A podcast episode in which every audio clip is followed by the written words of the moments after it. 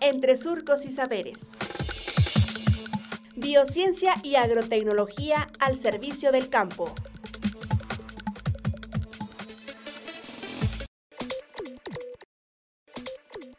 Costo e implicaciones de la malla sombra. Maestro en Ciencias Jesús Olivo Padilla, investigador del Departamento de Procesos de Transformación de Plásticos del SICA.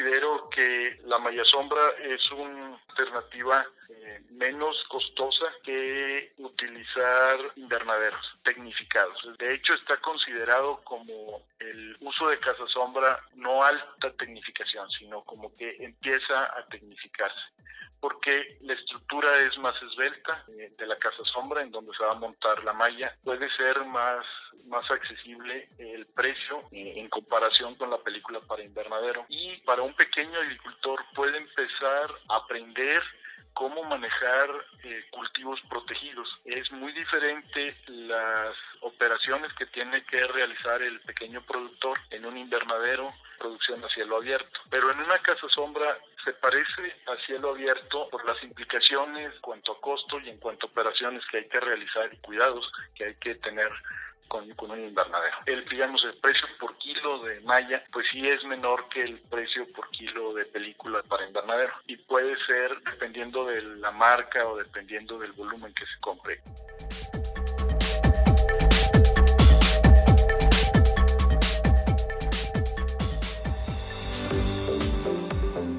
Radio Universidad Agraria y el SICA presentaron Entre Surcos y Saberes. Hasta pronto.